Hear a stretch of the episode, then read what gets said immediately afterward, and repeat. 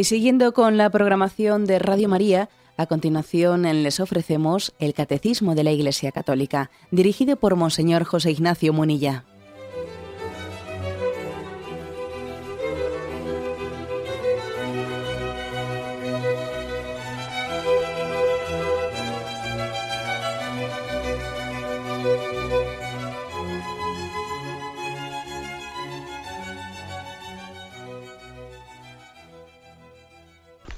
Cordial saludo a todos los oyentes de Radio María. Un día más, con la gracia del Señor, proseguimos el comentario del Catecismo de nuestra Madre la Iglesia. Vamos a hacer hoy también un programa especial. Hacíamos ayer un programa monográfico sobre el tema del sacramento de la penitencia y anuncié yo ayer al finalizar el programa a los oyentes que bueno que también éramos conscientes de que muchos se quejaban de que había poco tiempo para la intervención de los oyentes, para la formación de las preguntas. Y, anuncié que el lunes dedicaríamos ese, pues un programa especial para poderlo dedicar íntegramente a esas preguntas. Bueno, pues la verdad es que después de que lo anuncié que sería para el lunes, luego la agenda se complicó porque vinieron otras cosas que el lunes no podría ser y bueno, pues lo haremos hoy. ¿eh? Haremos hoy ese programa.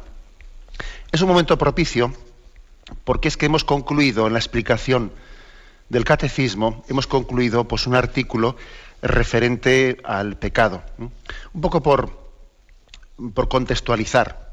Estamos en la tercera parte del catecismo de la Iglesia Católica. Sabéis que el catecismo se divide pues, en cuatro partes. La primera, que explica los misterios de la fe, la fe que creemos. La segunda es la fe que, que celebramos, o sea, los sacramentos y la liturgia. La tercera es la fe que vivimos, la moral, la moral. Y la cuarta, la fe que rezamos, el, comentario al Padre Nuestro. Estamos en la tercera parte.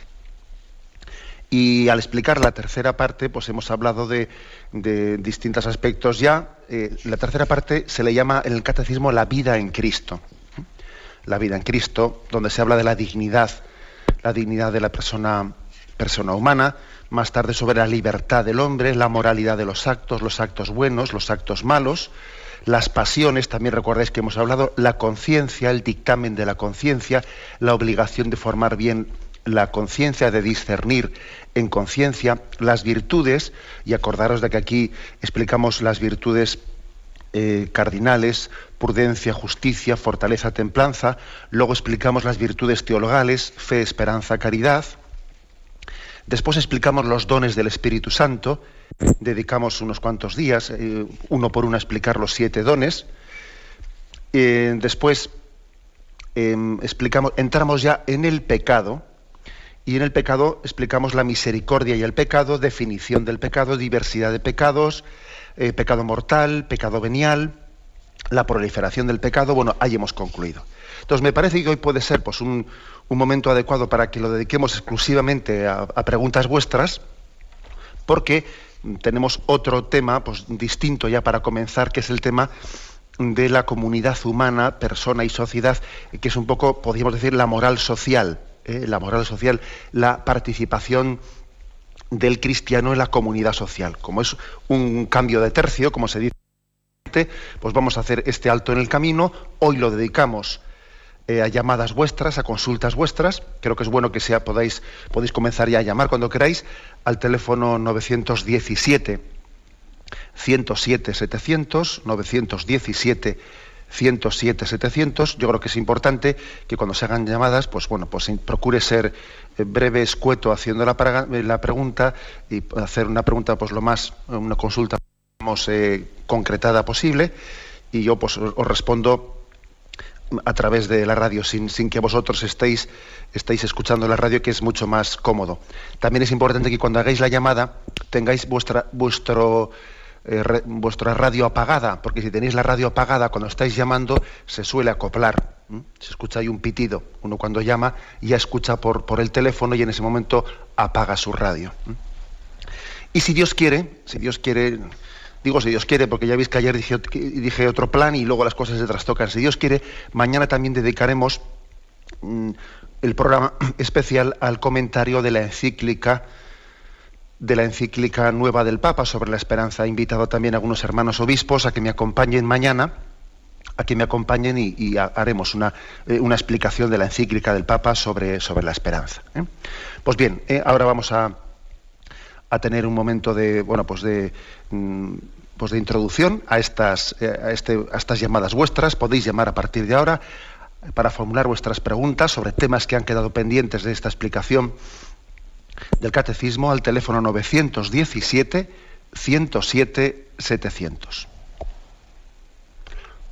Y bien, damos paso a la primera llamada. Buenos días, ¿con quién hablamos? Buenos días, soy Manuel, señor. Buenos días. Adelante, buenos días. Eh, bueno, en general esto me ha aclarado mucho, mucho de, los, de las explicaciones que ha dado. Algunas cosas eh, me han quedado un poco en duda. Vamos a ver, mire, yo por ejemplo, eh, cuando, cuando hablaba hace unos días de los los pecados que claman al cielo y eh, las situaciones del pecado, las situaciones de envidia, de, que producen todo tipo de, o sea, los pecados que producen.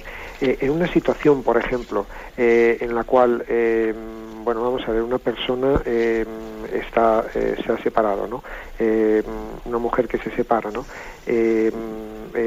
resulta que mm, no ha sido por culpa suya, porque su marido decidió que se quería separar de ella, le dio un, de un rebote como decía, estos rebotes bien puede venir porque a veces cada uno hace lo que quiere y entonces pues esto produce los rebotes y esto llega un día que dice pues mira yo no aguanto más, yo me separo y se acabó. Pero en este caso esta persona ni se lo esperaba, entonces resulta que se encuentra con una edad que todavía es muy joven, que tiene dos niños y demás. Si yo por ejemplo resulta que me enamoro de esa mujer, ¿no? Eh, resulta que bueno pues eh, esa mujer tendría que pedir primero un proceso de separación, ya lo ha pedido, luego tendría que divorciarse, luego tendría que pedir un proceso de nulidad que mucho como mínimo tarda dos, dos, años, dos años y medio.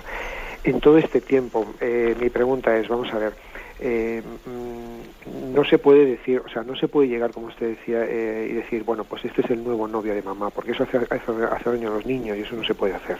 Pero, no sé, ¿cómo se puede enfocar ese tipo de cosas? Y también una persona que ha estado cansada, o sea, que, que ha estado habituada a, vivir, a tener una vida matrimonial, pues tiene unas necesidades que, que otra persona joven, pues a lo mejor no tiene, ¿no? ¿Cómo se podría enfocar, eh, cómo se puede enfocar todo esto? Supongo que poniendo a Dios en medio se encuentra la forma de, pues de, de, elevarse de cualquier tipo de tentación y, y, ir a más amor, ¿no?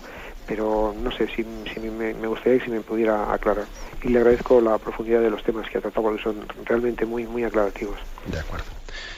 Pues bien, el, caso que, plantea, ¿no? que plantea el oyente, pues es un caso mm, muy frecuente, por desgracia, ¿no? en nuestra sociedad. ¿no? Bien, sabemos, sabemos, perdón, sabemos que las palabras de Jesús sobre el divorcio son muy contundentes. ¿no? El Señor habla con el Evangelio lo que Dios ha unido que no lo separe el hombre, etcétera, etcétera. ¿no? Ahora, eh, por tanto, aunque el ideal, el ideal del matrimonio, el ideal al que estamos llamados, y ojo, no utilizo la palabra ideal como algo inalcanzable, bonito, pero no, no, me refiero, me refiero el, objetivo moral, ¿no? que tenemos que alcanzar, pues es indudablemente es la unión, la unión estable del hombre y la mujer, ¿no? hasta que la muerte nos separe. Ahora, pregunta el oyente, vamos a ver. ¿Qué consejos cabe darle a una persona que ha tenido que sufrir, entre comillas, ¿no? sufrir una, separación, porque él no la ha buscado, porque ha sido más bien la otra parte la que, la que ha hecho, vamos, la que ha dado los pasos de cara a la ruptura, a la ruptura del, del matrimonio. Yo creo que en primer lugar pasa lo siguiente, vamos a ver, hay que decir que el hecho de que nos veamos separados el hecho de que nos veamos separados, eso no conlleva que el matrimonio y el compromiso matrimonial se haya roto. La separación puede, puede tener lugar de dos maneras. Una es en la que uno es víctima de esa separación porque la otra persona se ha ido, que es el caso que ha puesto el oyente, y también el caso de que uno mismo tome la iniciativa porque ve que aquello es un, es un infierno y, por ejemplo, los niños pues mm, están recibiendo malos testimonios, se dice, más vale que yo a este hombre o a esta mujer le diga que, marche fuera hasta que igual su alcoholismo, o su lo que sea, o su problema pueda vencerlo, porque más vale que, estemos en la separación, porque viviendo en casa casi es peor, peor el, escándalo que reciben los niños, por ejemplo, en la convivencia, o tal o cual, o porque hay malos tratos, o lo que sea. O sea, uno puede padecer o ser el que tome la rienda de la separación. Las dos cosas pueden ocurrir, ¿no? Incluso puede ocurrir sin que uno tenga culpa moral de las dos. Puede ser víctima de ella o puede tomar una decisión también que parece justa, prudente, de decirle al otro, mira, eh, vamos a separarnos para evitar males mayores a los niños.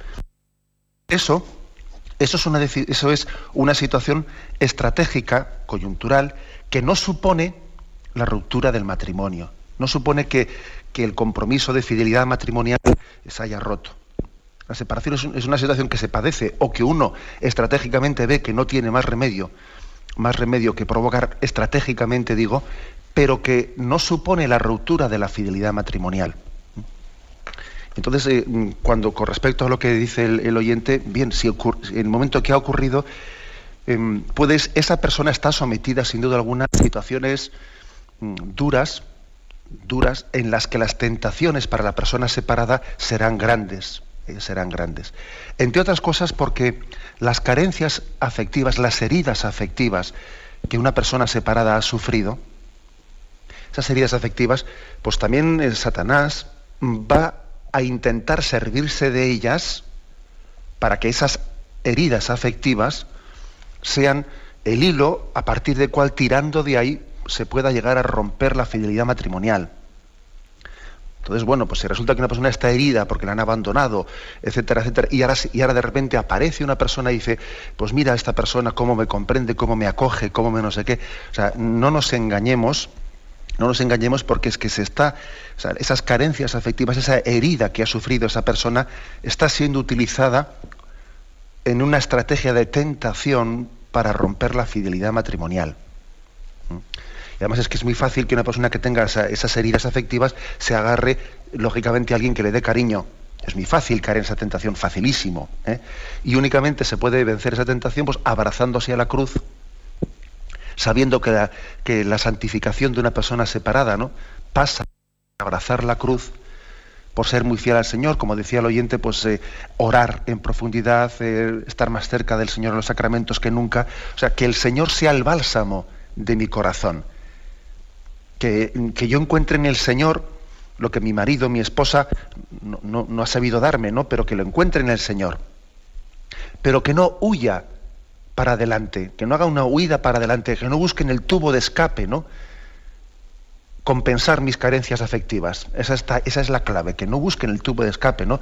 Compensar las carencias afectivas. Entonces, por lo tanto, por lo tanto, yo creo que, en esto hay que ser, muy fieles. Y luego, aparte de eh, eso de decir, bueno, como al fin y al cabo me terminarán dando la, nulidad matrimonial, como me la, terminarán dando. Bueno, un momento, es que la nulidad matrimonial en principio es algo excepcional. Es excepcional la nulidad matrimonial. ¿eh? De hecho, se conceden muy pocas. ¿eh? Son pocas las que se conceden. Entonces, no cabe suponer que como me, acabarán dando la nulidad matrimonial, yo ya voy a proceder cual si estuviese ya en proceso de noviazgo con otra persona. No es correcto no es correcto. En principio, una persona separada, él debe ¿no? tener como, como vocación, como única vocación de su vida, la vocación matrimonial, ¿no?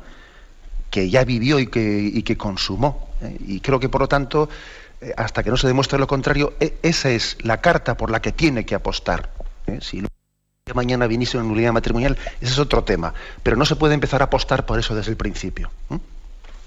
Bueno, ya sé que es dar una respuesta que supone un abrazar a la cruz, pero es que es muy, muy fácil caer en la tentación de, que las heridas afectivas sufridas en una separación pues, eh, sean, eh, sean el, punto de, el punto de agarre para que uno busque un tubo de escape eh, compensatorio. Y eso, pues evidentemente, no es abrazar la cruz. Y sin cruz no hay santificación. Y sin santificación no hay felicidad.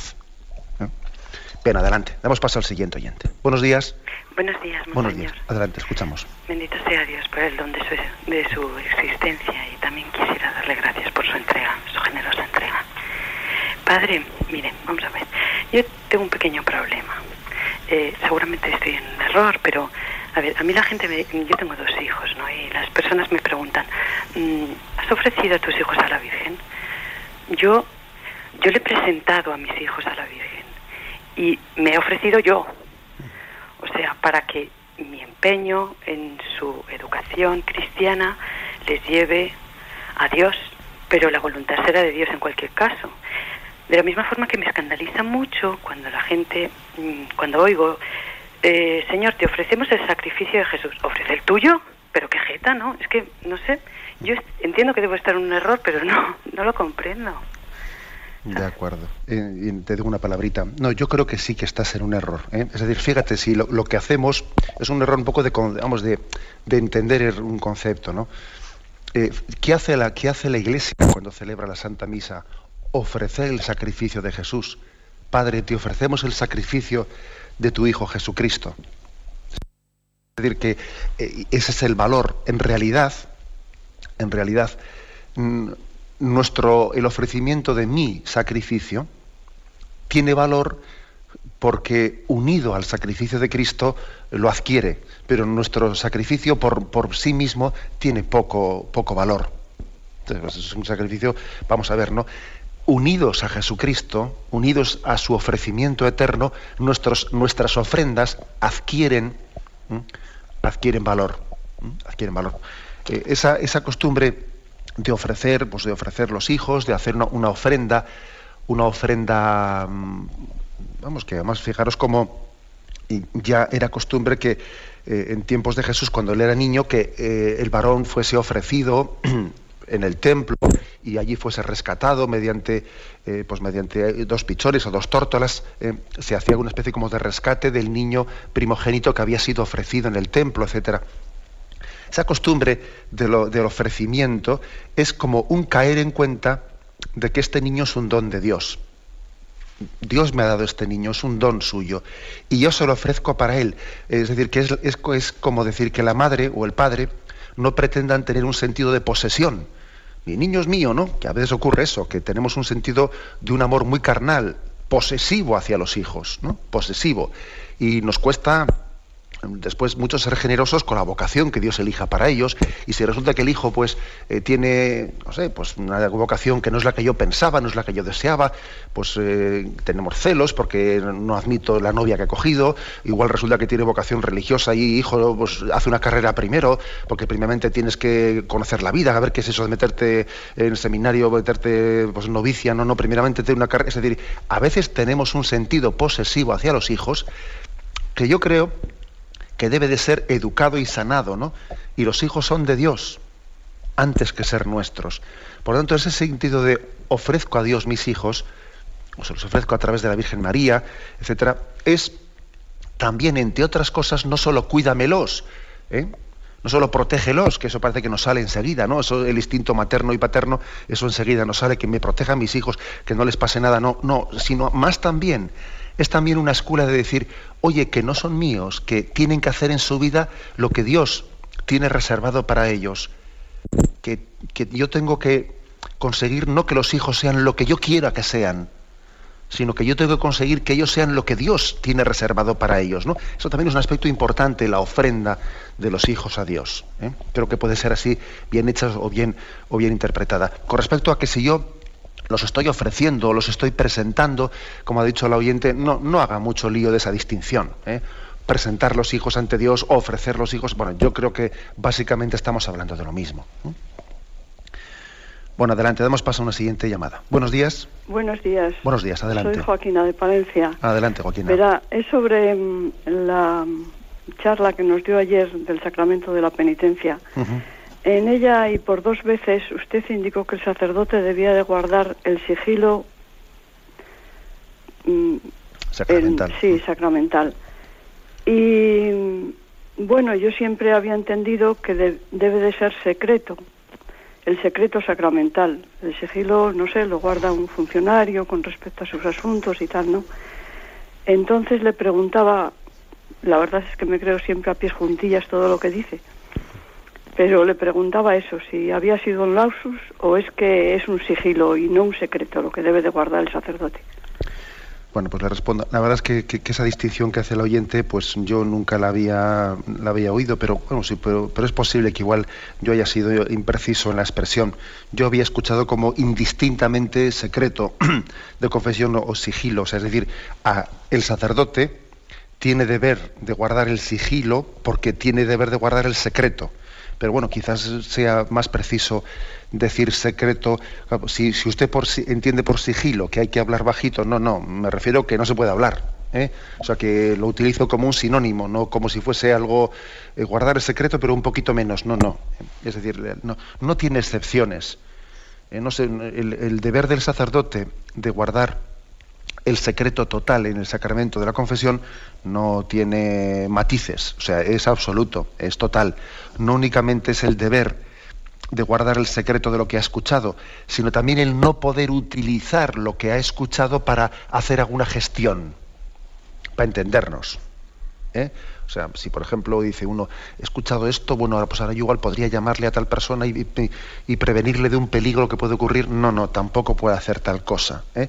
Es el deber de guardar secreto absoluto, no puede decir nada, ni tampoco utilizar lo que ha oído, eh, lo que ha oído para, otra gestión. De no ser que, de no ser que el sacerdote le pida permiso pues al al penitente y le diga, oye, ¿me das permiso pues para eh, pues para tal cosa, pam, pam, pam, pam? Dice, pues sí, pues, pues bueno, eso eso es otra cosa, ¿eh?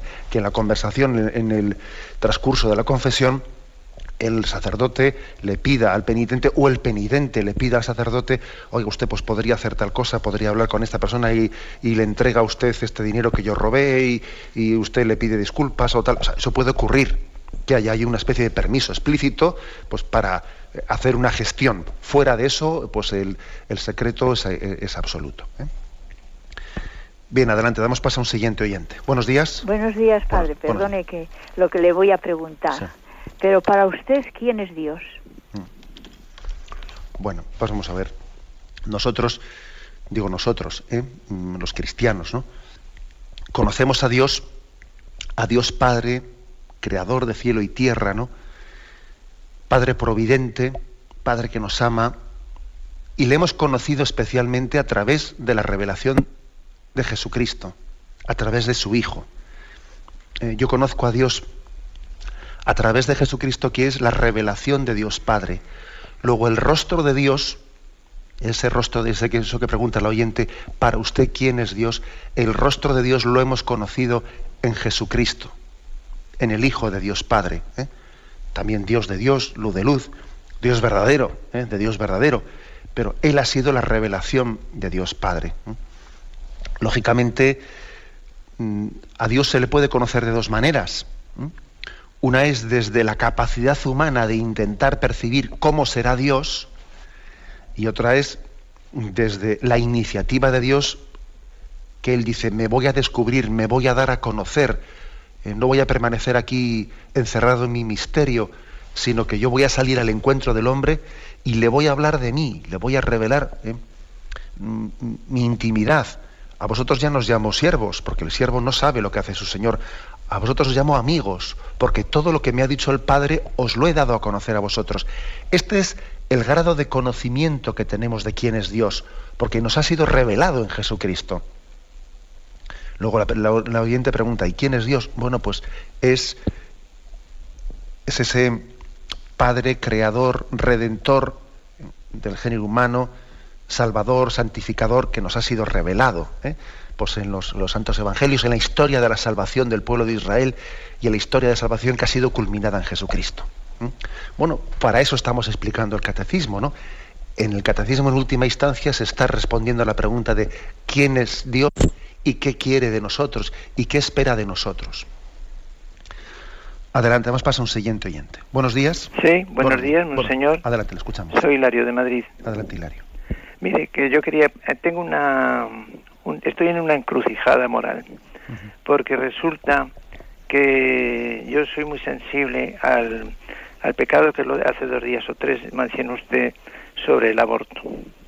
Y resulta que cuando llegan las elecciones hago campaña, ayudo a un partido que va en contra del aborto. Pasa que eso es pequeño. Y entonces cuando me pongo en las puertas de las iglesias, pues hay mucha gente que me que baja casi hay, alguna un día casi yo creo que me pega, ¿no? Porque pensaba que le estaba restando votos a un partido a lo mejor mayoritario. Yo los partidos grandes veo que los, los tres grandes son abortistas. Y unos por programa y otros por actitud de permisividad. Y entonces me encuentro en el dilema siguiente. Por un lado, yo digo que no que la ley de Dios no permite apoyar eh, el crimen del aborto.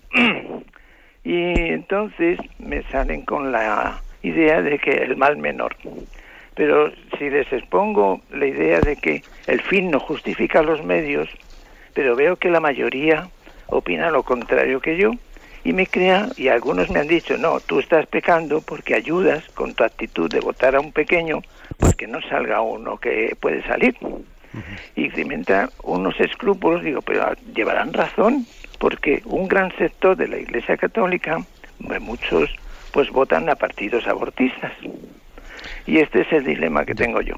Muchas gracias por su llamada y por su, la exposición de un tema pues tan pues tan preocupante ¿no? y tan claro que yo creo que esa, preocupación que tiene el oyente, yo creo que la tenemos muchos católicos, ¿no? La tenemos muchos católicos porque aquí tenemos una asignatura pendiente que es muy evidente, ¿no? Que es muy evidente.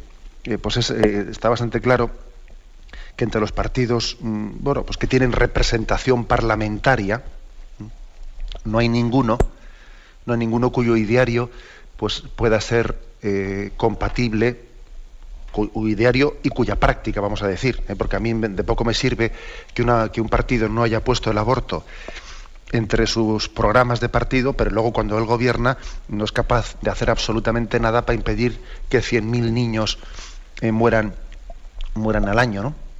Entonces, o sea, los partidos con representación parlamentaria, todos ellos, pues por su acción o por su ideario, acaban, estamos siendo incompatibles con, el, con nuestro ideario católico. ¿no? Entonces, ¿qué ocurre? Pues como ha dicho el oyente, que aquí estamos la mayoría de los católicos, a la mayoría de los católicos, aquí estamos votando con el argumento del mal menor, ¿no? Y el argumento del mal menor, bien, claro que sería, mm, eh, sería factible, pues eso lo dice también pues, eh, pues la Veritatis Splendor y alguna y el Evangelium Vitae es, sería sería respetable pues que por ejemplo que en un caso concreto un católico pueda votar ¿eh? entre dos opciones, pueda votar a un mal menor para intentar restringir un mal mayor. ¿eh? Eh, porque en ese caso el católico está votando a la restricción, no tanto. por ejemplo, imaginémonos, un partido, un parlamentario católico, está en un parlamento en el cual hay una ley de aborto libre y se plantea la posibilidad de aprobar una ley de un aborto restringido. Restringido y no existe, de, momento no existe la posibilidad de plantear una, una ley de, supresión total del aborto. ¿Podría ese parlamentario católico, podría ese votante católico votar a, esa, eh, a favor de esa ley más restrictiva? Sí podría hacerlo. Eso lo dice el Evangelio Invite, la encíclica, porque en ese caso está votando a la restricción de la ley, sin que suponga que formalmente se esté adhiriendo como si estuviese bien eh, un aborto, aunque sea restringido. Pero ¿cuál es el problema? Que yo lo entiendo perfectamente al oyente. El problema es que lo que no podemos es hacer del mal menor la norma. Y aquí estamos continuamente votando al mal menor y al mal menor y al final el mal menor acaba siendo la norma y acaba siendo el ideal. El mal menor tiene que ser algo siempre transitorio, totalmente de paso, totalmente excepcional. Los católicos no perseguimos el mal menor, perseguimos el bien, que es muy distinto. Nuestro ideal aquel ante el que nos arrodillamos no es el mal menor, es la, instauración del reino de Dios entre nosotros, es la justicia social. Entonces, hacer de nuestra vida, el horizonte de nuestra vida, el mal menor es un problemón. Luego es verdad lo que dice el oyente de que tenemos una asignatura pendiente, porque no tenemos ningún partido político de ámbito, digamos, con, la suficiente entidad de tener representación parlamentaria, sino eh, pues, pues que, tengan un ideario compatible con el ideario católico, ¿no? Entonces, ¿eso qué quiere decir? Que tenemos una asignatura pendiente, la asignatura pendiente de que los católicos seamos capaces también de contribuir pues, a la creación de ese partido político, a que exista la posibilidad de que un católico pueda votar sin tener que estar tapándose las narices cuando mete el voto en la urna sin estar continuamente buscando el, argumento del mal menor, porque así Dios no nos puede bendecir por ese camino. Tenemos que buscar el bien, amar el bien y entregarnos a ello. Pero bueno, como os podéis imaginar, no es función de un obispo, no es función de un obispo crear un partido político, que no está para eso, claro. ¿eh? La función de un obispo pues, es conducir eh, pues, la, iglesia, la iglesia y su diócesis, pero es evidente que aquí hay un problema serio, aquí hay una asignatura pendiente. O sea, eh, también el cristiano tiene que hacerse presente en la vida pública y tendrá que ser coherente con sus principios. Aquí hay un problema muy grave, ¿eh? un problema muy grave que hoy por hoy todos los partidos políticos que tienen representación parlamentaria en España tienen por ideario o por acción concreta gravísimos, gravísimos incompatibilidades con nuestro ideario moral. A ver qué hacemos, ¿no? Esa es una buena, vamos, una buena aplicación. Adelante, vamos a un siguiente oyente. Buenos días. Buenos días. Buenos días, le escuchamos, sí. Mire, soy Tiba de Villoliva y Monseñor, eh, que Dios sabe cuánto necesitábamos estas catequesis, y mi pregunta es sobre la comunión. Pues asistí a una misa que había dos concelebrantes y a la hora de la comunión yo estaba a la izquierda y el de la derecha, pues yo estaba contenta de que iba, se puso ella a recibir la comunión de rodillas y a mí me hacía ilusión también y me puse al lado del que estaba a la izquierda, que es el mío, y me, y me puse de rodillas y me dijo levántese. Entonces, claro, yo me levanté y mi pregunta es, ¿hay algo claro sobre ese particular? Gracias, monseñor. Mm, vamos a ver, eh, sobre el particular, si, si, no he entendido mal, me parece que se refería al momento de la consagración. Sí, la Iglesia nos, o sea, hay una, una normativa litúrgica que nos pide que el momento de la consagración, en la medida de lo posible, el momento de la consagración, pues digo porque habrá personas que estarían deseando poder arrodillarse y no y no podrán hacerlo, pues porque se lo impide pues, las rodillas, etcétera. Pero el momento de la consagración debemos de, mantener la actitud corporal de estar de rodillas, en la medida que sea posible. ¿Por qué? Bueno, pues porque es una, una postura, también rezamos con el cuerpo entero y estamos expresando adoración. Por lo tanto, el momento de la consagración es un momento de adoración y lo expresamos de esa manera. Después de la consagración, hasta el Padre Nuestro, que a veces, bueno, algunas personas se quedan de rodillas, etcétera, deben de levantarse. ¿Por qué? Pues porque es importante que la asamblea rece unida. ¿eh? Uno, se dice, bueno, pues me voy a quedar yo de rodillas porque me da más devoción. Vamos a ver, yo creo que también debemos de orar todos al unísono y expresar también con nuestros gestos corporales que esa oración es litúrgica y la liturgia pues tiene un aspecto comunitario comunitario. Por lo tanto, yo creo que es, que es importante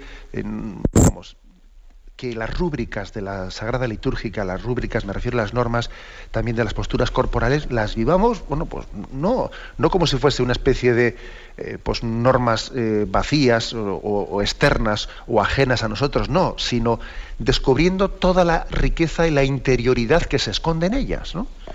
eso creo que es importante y nos enriquecerá mucho en la liturgia. Bueno, adelante. Damos paso a la, eh, a la siguiente llamada. Buenos días. Buenos días. Adelante. Soy Teresa de Albacete, soy María de los Agrarios. Mi pregunta es, bueno, pregunta, hay muchas comuniones en las misas nuestras y muy pocas confesiones. Y nunca hay sacerdotes confesando en el confesionario. En mi parroquia hay un cartel que dice media hora antes se confesará. Avisad en sacristía, pero la sacristía siempre está llena de gente preguntando otras cosas y nunca, nunca sale un sacerdote. Y además, como vas en la confesión, que vas un poco tímido, tampoco pasas a decir que te confiese. Nada más. Buenos días. Es muy difícil hablar con usted, comunicarse con usted. Así es que haberlo conseguido es como tocar el manto, la mujer de la, del Evangelio. Buenos días. Buenos días. Vamos a ver, me, me advierten desde el control de Madrid que la pregunta, la pregunta anterior, la oyente había preguntado no tanto por el arrodillarse en el momento de la consagración, sino por arrodillarse en el momento de recibir la comunión. ¿eh? Bueno, observo que yo había respondido algo un poco distinto. Vamos a ver, en el momento de recibir, eh, el momento de haber recibido la comunión, no existe una norma litúrgica de arrodillarse como existe en el momento de la consagración. El momento de la poscomunión, por lo tanto, no, no existe esa rúbrica de el, pues el fiel después de haber recibido la comunión se arrodillará, no existe tal cosa. De hecho, pues yo creo que ese es un momento en el que, mm, digamos que, mm, pues no creo que sea tan contradictorio el que una persona pueda estar arrodillada, otra sentada, porque es un momento de oración más personal, ¿eh? más personal, no tanto, pues no está sometida, digamos, a, una postura corporal que eh, sea o deba de ser comunitaria para todo el mundo. ¿eh? Por lo tanto, yo diría que no existe esa norma litúrgica. Ahora, también decirle que alguien que no se ponga de rodillas, pues yo pienso que es excesivo, porque al fin y al cabo también es un momento en el que pues la expresión de ser ese rato de silencio en el que primero cantamos, ¿no? que es importante que todos cantemos, ¿eh? aunque hayamos recibido la comunión. Y después tenemos un rato de silencio, de acción de gracias, yo creo que hay, no, hay tan, no hay incompatibilidad en que pueda haber posturas eh, distintas y diversas porque después se unifican en el momento de la acción de gracias en el que todo el mundo se pone de pie y hace la acción de gracias de la eh, pues, última de la Santa Misa antes de recibir la bendición. Eh, con respecto a la pregunta que ha hecho el oyente de, esa dificultad que a veces tenemos de confesarse, de que los sacerdotes eh, a veces atendemos poco o mal el, sacramento de la penitencia, yo creo que hay dos cuestiones. ¿eh? Por una parte, pues es que es cierto que, bueno, también la escasez de sacerdotes y la vida pues un poco pastoral ajetreada hace que muchas veces los sacerdotes atendemos menos o somos menos regulares ¿no? en la atención de la confesión de lo que quisiéramos serlo. Y otras veces ya no es por, pues por un poco por desorden, sino porque no priorizamos y no valoramos, ¿eh? porque no sé, no nos, hemos dado cuenta que tenemos un auténtico tesoro en el instrumento pastoral del sacramento de la confesión.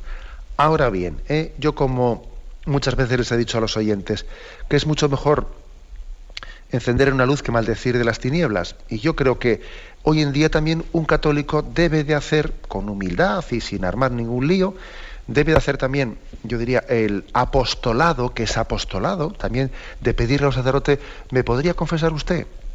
Y el otro dice, pues, pues espérese a después de la misa o venga tal, tal. Pues muy bien, es decir, yo creo que pidiéndole a un sacerdote eh, también la, confesión, también aparte de obtener el perdón de los pecados, estamos haciendo apostolado. Apostolado. ¿eh? Que debería de ser él el que se ofreciese, pues sí, es verdad. ¿eh? Pero vamos a, vamos a también a, partir de lo que hay y a intentar mejorarlo. Luego, es mejor encender una luz que maldecir las tinieblas. ¿no? Tengamos también, yo diría, pues, la santa confianza, la santa audacia, la santa audacia de pedir el sacramento de la confesión con cariño y de paso se saluda, ¿qué tal está usted? Y muy bien, y, adelante y así vamos introduciendo, ¿no? Y vamos priorizando y dando ejemplo a los que vienen por detrás y ven lo que tengan que ver, ¿eh? que también la fe entra por los ojos también la fe entra por los ojos. Muchas veces nuestros hermanos, eh, viendo que otro se confiesa, ellos también reciben una llamada de atención. ¿Eh? Adelante pues con ello. Damos paso a una llamada más. Buenos días, ¿con quién hablamos? Buenos días, monseñor. Habla Álvaro desde Segovia. Adelante. Eh, bien, pues quiero hacerle una, una pregunta con respecto a la comunión siempre he tenido la duda eh, de por qué no se nos da la comunión igual con el vino, porque pues el Señor nos ha dado su cuerpo y su sangre. Yo siento que allí pues cada vez quedo como cojo, como que algo me hace falta sin querer decir que me siento pleno en el Señor, no, ni más faltaba. Pero sí me cuestiono acerca de por qué la Iglesia eh, no lo hace en términos general, porque usted encuentra en algunas eh, iglesias, en algunos templos que sí se hace o no. En mi país pues es un poco más pronunciado esto que acá en España, pero digo, bueno, ¿qué puede costar, eh, no sé, un poco más de vino y hacerlo como es debido para mí? Y eso es una pregunta. Y lo otro con respecto al arrodillarse frente a la comunión, pues yo lo hago en el momento de recibirla, no cuando la recibo voy me arrodillo, sino en el momento de recibirla me postro ante él porque pues él lo ha dicho en Romanos que toda rodilla se doblará delante de mí y si tú realmente crees que es Jesús quien está allí, pues hombre, lo menos que podemos hacer es hacerle una venia, si lo hacemos entre los reyes de España por, por, por, por cariño y por, pues, por respeto, cuánto más no lo vamos a hacer delante de Jesucristo, que es nuestro rey. Eso es todo, monseñor. Muchas gracias. Muchas gracias a usted. Bueno, pues la verdad es que el oyente ha dicho una cosa, nos ha hecho un recordatorio importante y es que existe una norma litúrgica en la que dice que cuando alguien va a comulgar eh, hace una reverencia ante el Señor. Lo propio es, pues yo creo que hacerla mientras que, mientras que la persona de adelante está comulgando en la fila, pues el que está atrás, pues para no perder tiempo, no quitar tiempo, mientras que el de adelante comulga, el de atrás hace una inclinación de cabeza o hace una genuflexión y luego ya cuando le toca a él comulga directamente, ¿no? Pero el haber hecho esa inclinación de cabeza o esa genuflexión es algo que está preceptuado litúrgicamente, existe esa norma de que alguien incline, o sea, haga una reverencia, como ha dicho el oyente, nos inclinamos ante los reyes o ante no sé quién y no nos vamos a inclinar ante Cristo Rey, ante el Rey de Reyes, no nos vamos a inclinar. creo que esos, sentidos de reverencia debemos de cuidarlos, ¿no? debemos de guardarlos. Luego también el oyente ha dicho por el tema de la comunión en las dos especies. La Iglesia permite, y de hecho las normas litúrgicas últimas que ha dado todavía han permitido que en más casos, en más casos pueda también darse la comunión en las dos especies. ¿Por qué no se hace de una manera generalizada eh, siempre la comunión en las dos especies? Hombre, yo creo que son es por un motivo eh, más de, índole práctico. De índole práctico. Es decir, no es tan fácil dar la comunión en las dos especies mm, haciéndolo de una manera mm, en la que se esté preservando adecuadamente pues, eh, el debido respeto a, la presencia de señoras especies sacramentales. No es tan fácil, porque si se hace bien se prolonga mucho la comunión. ¿eh? Tampoco es correcto, como en algún lugar puede ocurrir, no es correcto que se haga una especie de self-service en el que uno coja él eh, la forma en su mano y sea él el que el que haga por intinción en el cáliz y luego él mismo se sirva, que podría ser una manera más práctica y más, rápida de hacerlo. Pero eso no es litúrgicamente correcto, porque la comunión nos es dada, la recibimos, la Iglesia Madre nos la entrega. Luego que sea la, la, Iglesia Madre, el ministro, el que distribuya la comunión y no uno el que haga un self-service, pues eso también debe de ser respetado. ¿Y qué ocurre? Pues que eso, claro, pues alarga bastante y no es tan fácil hacerlo pues con el debido respeto a, la presencia del Señor de las especies sacramentales. Por eso, pues no se hace de una manera generalizada, pero no por otra cosa. En cualquier caso, como usted bien ha dicho, la presencia del Señor es plena y es total, aunque se reciba una sola especie sacramental. ¿eh? Uno no recibe al Señor en parte, no, sino que le recibe en cuerpo, sangre, alma y divinidad, ¿eh? como decimos en nuestro catecismo. Adelante, hemos pasado a un siguiente oyente. Buenos días. Buenos días, padre. buenos días, le escuchamos. Mire, soy Carla de Madrid. Adelante. Eh, le llamo porque, bueno, eh, son dos cositas. La primera es que sí que yo también tengo la costumbre, después de recibir la comunión, pues, pues hincarme ante el altar, ¿no? Y no sé si lo hago bien porque, claro, lo antes no lo había observado, pero, pero hubo un tiempo en que me estuve observando a la gente y recibía la comunión y se iba. Y yo pues tengo la costumbre de recibir la comunión pero después pues pues hincarme ante el altar y luego pues irme a, rezar verdad y no sé si si es correcto. Y la otra la otra pregunta bueno no es pregunta sino que pedirles a ustedes a los oyentes que que bueno que recemos por la familia de, de Lu el niño filipino que ha fallecido en Madrid que bueno que fue fue llevado al hospital y que bueno pues pues no pudieron salvarle la vida, ¿verdad? Y bueno, estamos muy mal en la parroquia nuestra de San Miguel Arcángel porque queríamos mucho a ese niño y, y sobre todo porque era, era un niño que iba a juveniles, que, que era un niño muy bueno. Era compañerito de, de mi hijo y bueno, eh, quiero pedirle a, a los oyentes que, que por favor recen por, por su familia, por por su madre que, de acuerdo. muy mal. Le encomendamos esa intención, ¿eh? encomendamos esa intención por el fallecimiento de ese niño de esa parroquia de Madrid. Bueno, con respecto a la, eh, a la consulta que hace el oyente, ¿no? No he entendido muy bien a lo que se refiere ella, que después de comulgar eh, su, su, rodilla ante el altar. Digamos que lo que la norma litúrgica preceptúa es que antes de acercarse a la comunión, uno cuando está en la fila, el hace, pues mientras se comulga el de adelante, ¿no? Él hace una reverencia o hace una genuflexión y luego ya él va directamente a, eh, a comulgar.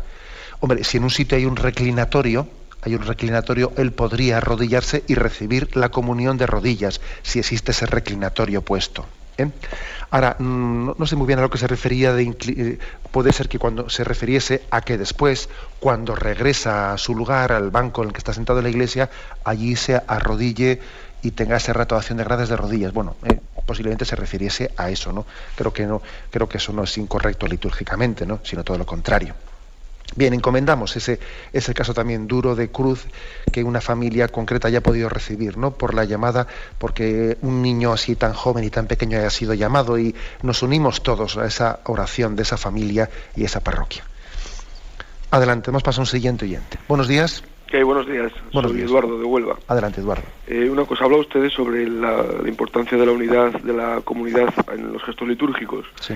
Entonces, a mí se me plantea una, una duda, ¿no?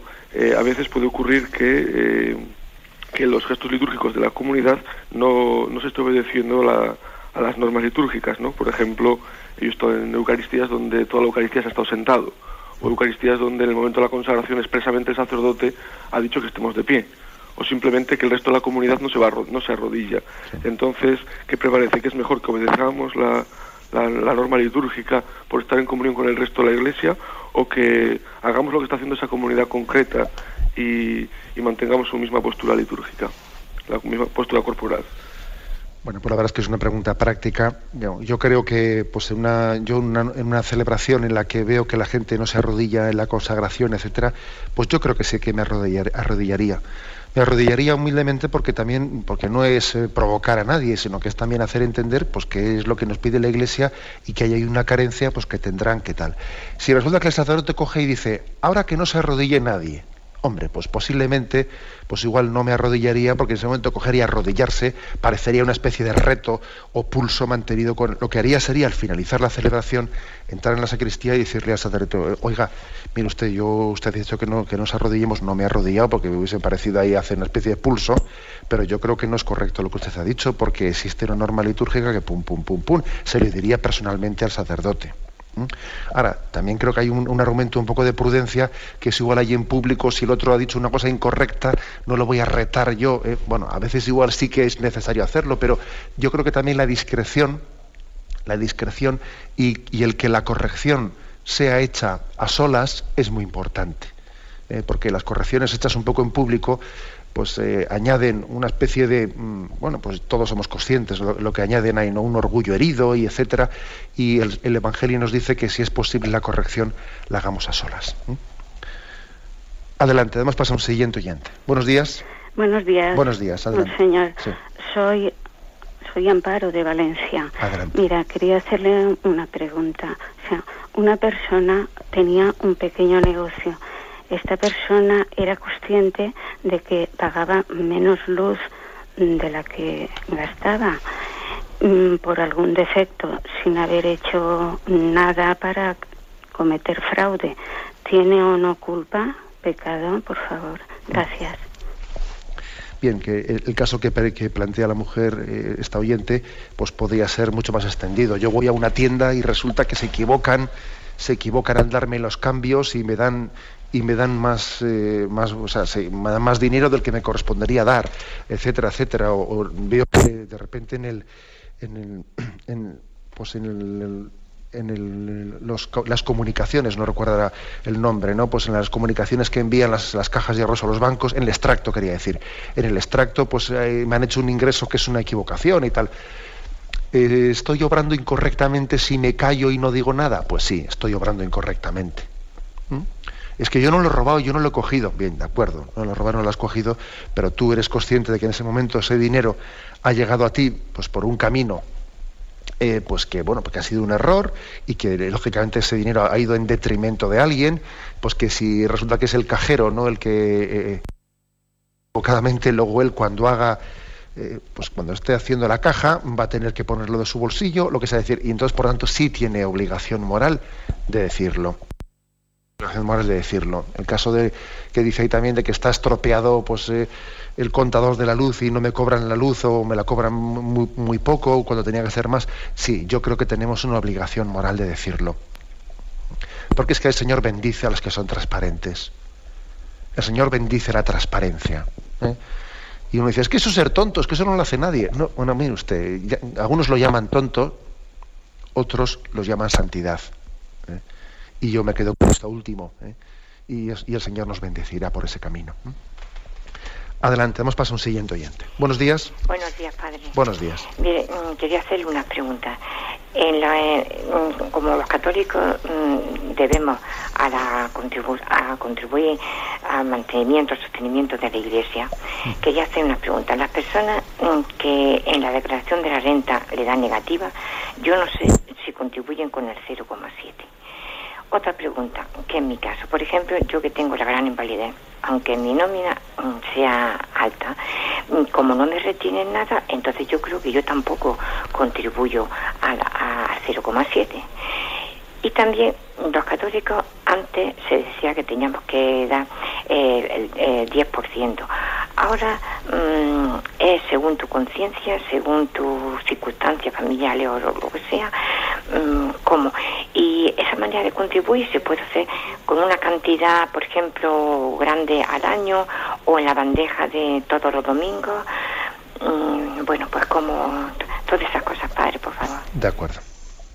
Bien, con respecto un poco a bajo esa obligación moral que tenemos todos de contribución, eh, a nuestra, al sostenimiento de la Iglesia Católica y a, llevar adelante las obras de evangelización que la Iglesia hace, bueno, pues lo importante es tener clara la conciencia, eh, tener clara la conciencia. Es cierto que la Iglesia no nos dice ahora, eh, pues, pues mira, con tanta cantidad en concreto, no, sino queda más bien un poco a la conciencia de cada católico y puede hacerlo, pues algunos lo hacen mediante una contribución que, bueno, pues que pues una cuota que pueden hacer, pues con su parroquia, con su obispado con Cáritas, con Radio María, con cualquier obra de evangelización concreta, ¿no?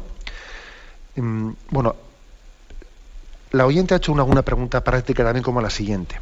Si alguien en su, al margen de esto, ¿eh? esto yo diría que es una cosa, pero al margen de esto está también el, tera, el tema del 0,7 del IRPF. ¿eh? El 0,7, que también es una forma de contribución. ¿eh? Pero también os vamos a decir una cosa. Yo creo que el 0,7, como al fin y al cabo es una contribución que a mí no me quita nada, o sea, es decir, que yo por poner la X en la casilla, aunque no la pusiese, eh, yo me iba a quedar con el mismo dinero. O sea, quiere decir que este dinero te lo iban a quitar de todas maneras. O sea, es, como conducir hacia la iglesia un dinero, pero que aunque no pusieses la casilla, ese dinero tú también te quedabas sin él. Con lo cual, no justifiquemos la conciencia únicamente con el tema de la X en el, en el IRPF, porque es que eso, aunque claro que es una gran ayuda, moralmente hablando, no supone por tu parte el que tú te, despojes de nada. ¿eh? Porque lo mismo, ¿eh? te iban a quitar, pusieses la X aquí, o se lo llevas el Estado.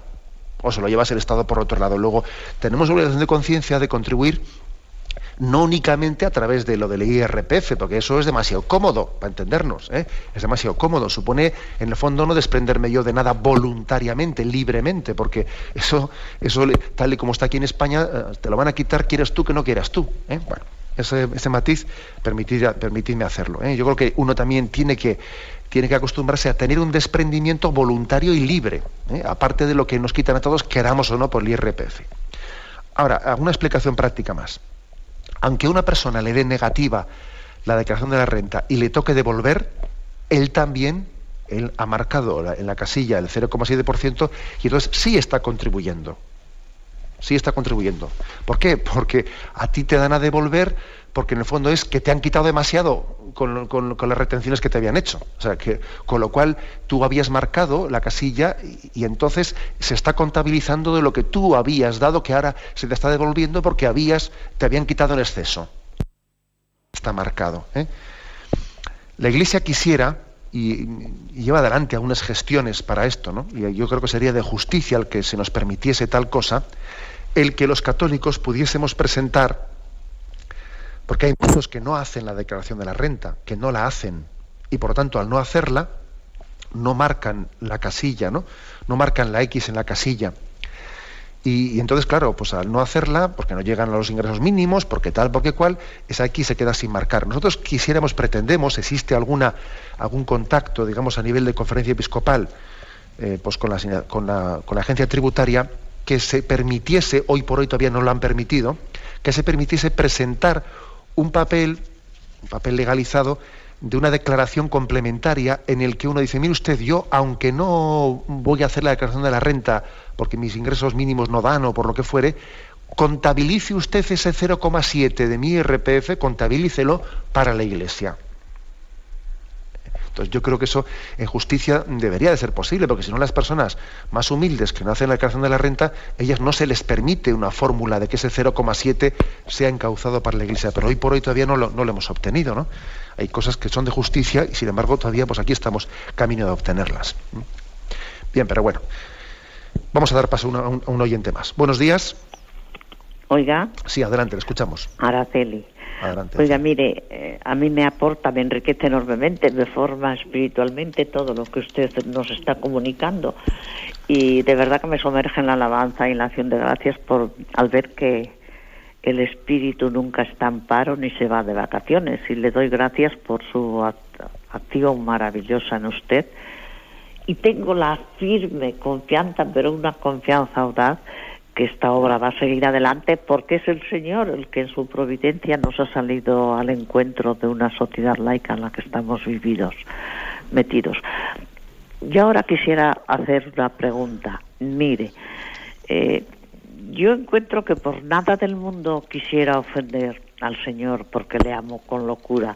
Entonces, el que se diga que el pecado es una ofensa a Dios, yo digo, pero si yo por antes me dejaría matar que ofenderle voluntariamente, soy más débil que tengo más debilidad que malicia. Bueno, eso por una parte y no me no me gusta decir que es una ofensa a Dios porque no es, en mi conciencia se me escapa la debilidad, las imperfecciones. Bueno, después, eh, me moriría de pena si constatara que, que mi postura le ofende al Señor. Si Él permanece inmutable, como decimos en el oficio, y está gozando, sumergido en la Trinidad, y nadie le puede quitar esa bienaventuranza, mis debilidades le pueden ofender. De acuerdo, eh, intento responderle. Eh, vamos a ver, yo creo, entiendo, entiendo que a usted se le haga un poco fuerte, un poco duro el decir, jo, pues cuando los pecados son no, de una mala intención, ¿no? sino son por, por una debilidad, ¿no? una debilidad pues, pues, pues, de pereza, de tal, de cual, ¿hasta qué punto eso puede ofender al Señor? Vamos a ver, yo creo, no entendamos la palabra ofensa, ofensa, nosotros proyectamos en Dios y vemos ofensa que, ahí va, ya se ha enfadado, eh, ya, ya sea, bueno, como se ha tenido una, reacción, una reacción de ira o de cólera. Yo creo que también la palabra ofensa hay que entenderla bajo otro aspecto, es decir, es el amor no es amado como debiera de ser amado. Dios no le correspondemos como Él debiera de ser correspondido. Es decir, Él tiene, Él que nos ama tanto y ha entregado su vida por nosotros, es de justicia que nosotros le respondamos de una manera más generosa, más generosa, ¿no? Él lo ha dado todo por mí, ha entregado su vida por mí en la cruz. Yo escatimando, estoy regateando una entrega más generosa, ¿no? Y por debilidad, por comodidad, porque claro, pues porque me ha, porque me ha poltronado, porque eh, ahí estoy yo escatimando y regateándole, ¿no? Pues, pues una entrega más generosa al que de hecho lo ha dado todo por mí. Eso es una ofensa al amor de Dios. Pero una ofensa entendida como que no le estoy dando lo que debiera de darle. No le amo como él se merece. Porque la palabra ofensa eh, en nosotros nosotros, si yo proyecto en Dios lo que en mí quiere decir ofensa, pues parece que es un, honor o una dignidad, una dignidad que, me han ofendido, ¿no? Y entonces proyecto eso en Dios y me imagino un Dios, eh, pues ahí enfadado desde esa, desde esa imagen de orgullo herido. No, quitemos esa imagen de lo que yo entiendo por ofensa, ¿eh? por ofensa. El amor no es amado como, debiera, como, como debiéramos de amarle. No tenemos el cariño, no tenemos el, Sí, el cariño en la práctica, porque decir, decir yo al Señor le quiero con locura está muy bien, sí, sí, pero hay que quererle con locura no únicamente con las palabras, sino con mis acciones generosas. ¿eh? Entonces, en ese sentido, creo que podemos ¿eh? decir que le ofendemos a Dios, no le correspondemos como debiera de ser correspondido. Bien, me despido con la bendición de Dios Todopoderoso. Padre, Hijo y Espíritu Santo descienda sobre vosotros. Alabado sea Jesucristo.